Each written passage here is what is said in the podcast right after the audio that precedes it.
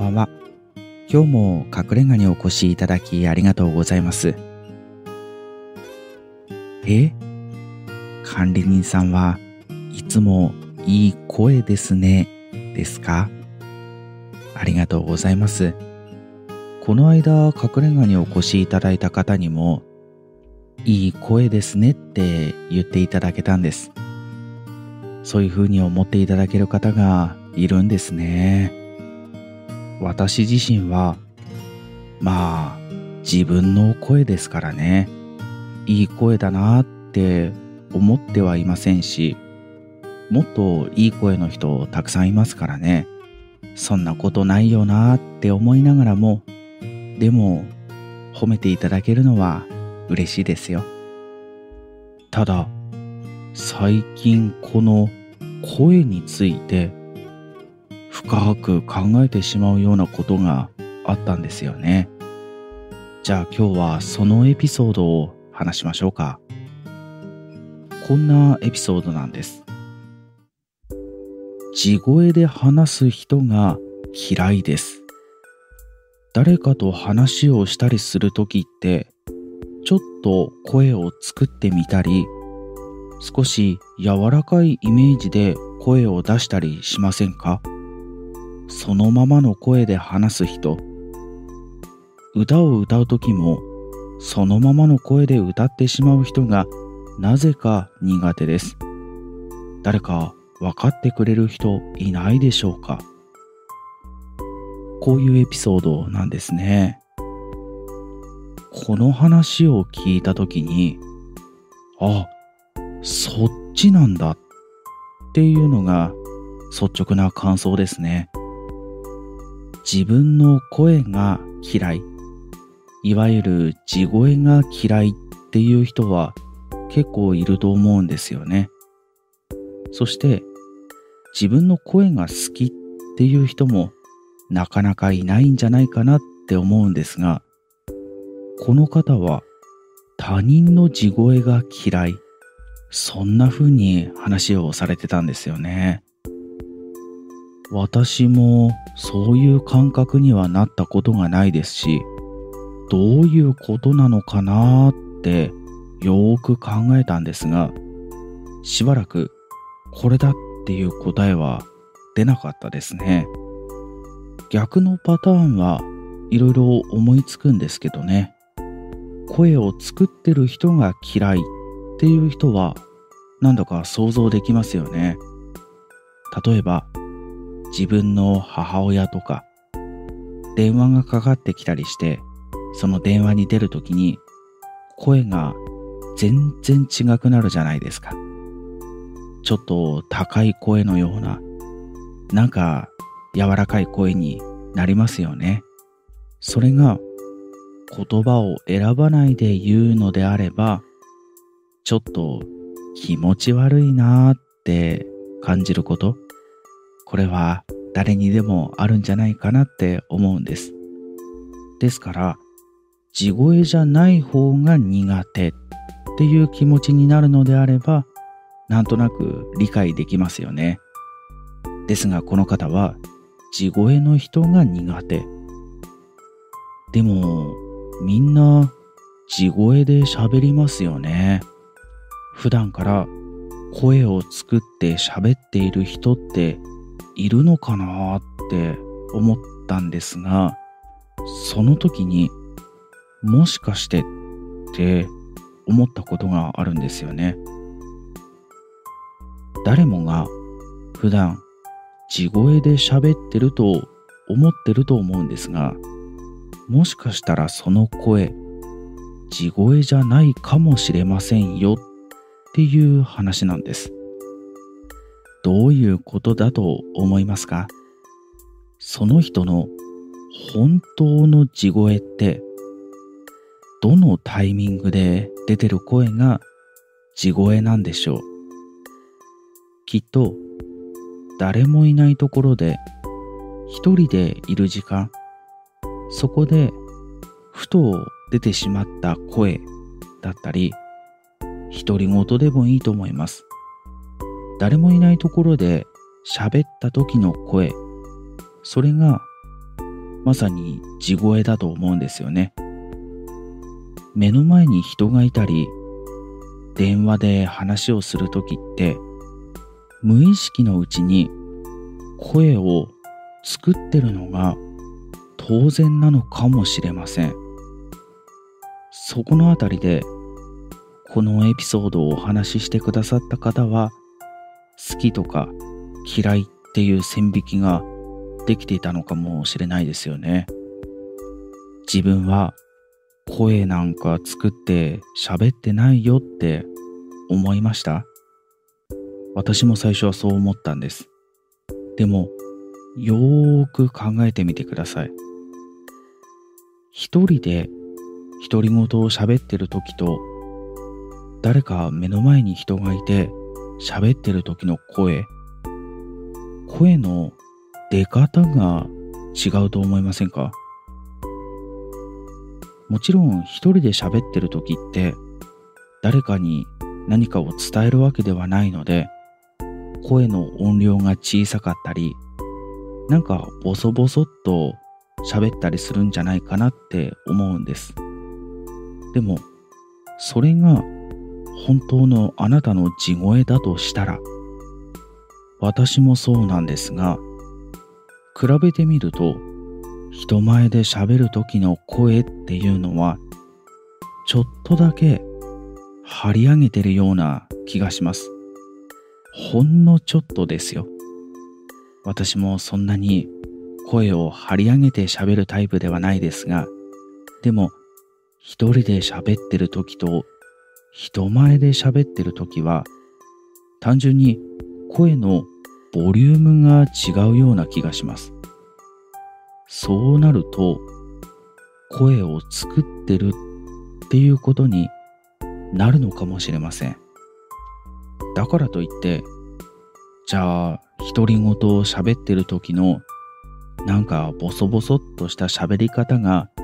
地声なんだとしたら、普段からそうやって喋ってる人ってなかなかいないですよね。そういう人が苦手だっていうこの方のエピソードですが、そういう人と巡り合うことの方が難しいかもしれません。こうやって考えていくと、地声って何なんだろう？なんかそんなことを考えちゃったりするんですが、もしかしたら、この方が言っている地声が嫌いっていうことは、多分こういうことなのかなっていうのもなんとなく見えてきましたね。地声とそうじゃない声の違いって何なんだろうって考えてみたんですよ。これは感覚的な話になるので私と同じっていうふうに思う人はいないかもしれません。人によって聞こえ方とかも変わりますからね。あくまでも私の中で地声とそうじゃない声の決定的な違いそれって声の場所だと思うんですよ。あ、今管理人がなんかわけのわからない話をしようとしてるって顔になりましたね。私も何言ってんだろうって自分で思ってます。でも、声の場所ってあると思うんですよ。例えばですよ。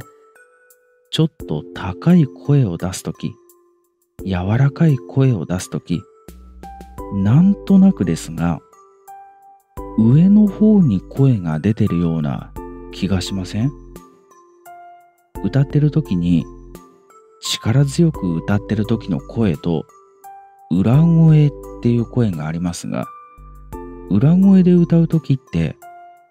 よく頭の天井の方から声が出ていっているようなそんな感じありますよね。なので地声とそうじゃない作られた声ていうのは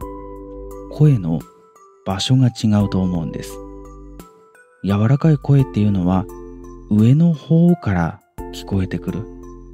そして地声はすごく直線的に伝わってくる。まっすぐこっちに飛んでくるような、そんな印象があるかもしれないって思ったんですよ。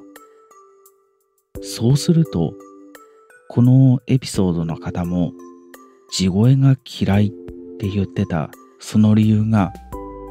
なんとなく見えた気がしませんか？地声で来るっていうことは、私の感覚では、相手の口元からまっすぐ飛んでくる。ですから、スピードが速いのか、なんか圧を感じるような、そして生々しさもあるような、そんな感じに聞こえるのかもしれません。声ではなく、相手の態度とかも、やっぱり圧が強かったり、まっすぐ来られると、苦手だっていう人、いますよね。地声がそんな風に聞こえてしまうっていう、この人のお話なのかもしれません。そう考えると、他人の地声が苦手っていう、最初この話を聞いた時は、どういうことだろうって思ったことも、なんとなく理解できるような気がしてきましたね。え？管理人さんの声は直接的じゃないから管理人さんは声作ってるんですね。ですか？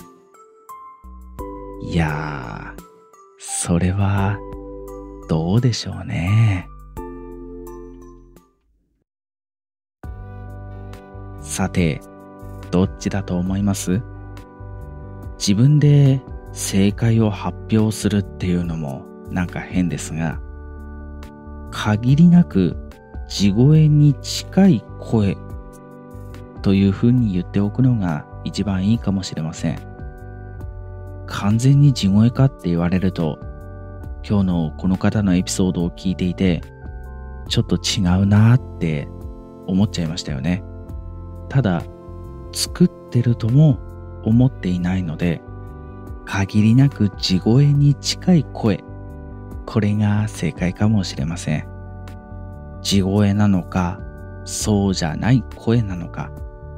なかなか考えれば考えるほど難しい話でしたが、この方のエピソードがなければ、こんなことをじっくり考えることもなかったですし、そういうのが苦手な人もいるんだなって知ることができたので、私も普段喋るときは、ちょっとだけ柔らかい声で喋るように努力をしといた方がいいかもしれませんね。その方が苦手な人にとってもいいですし、そうじゃない人にとってもいい声ですねって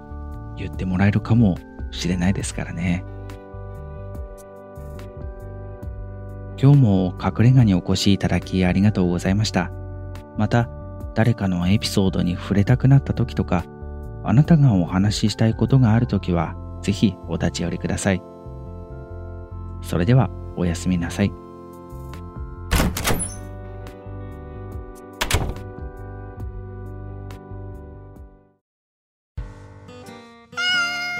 あー、もちちゃん。今日はさ、地声が嫌いっていう人の話だったんだよね。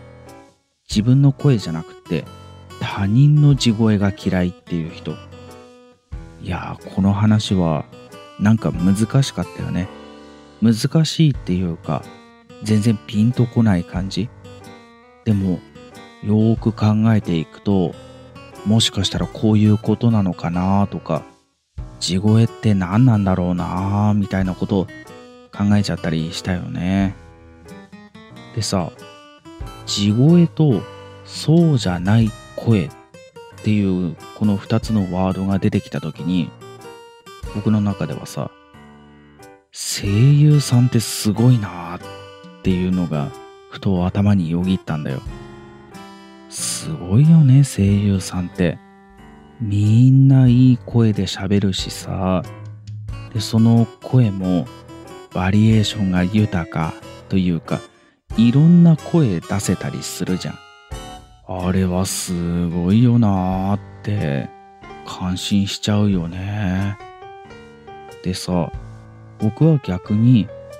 声優さんの声ってさアニメとか何かのナレーションとかね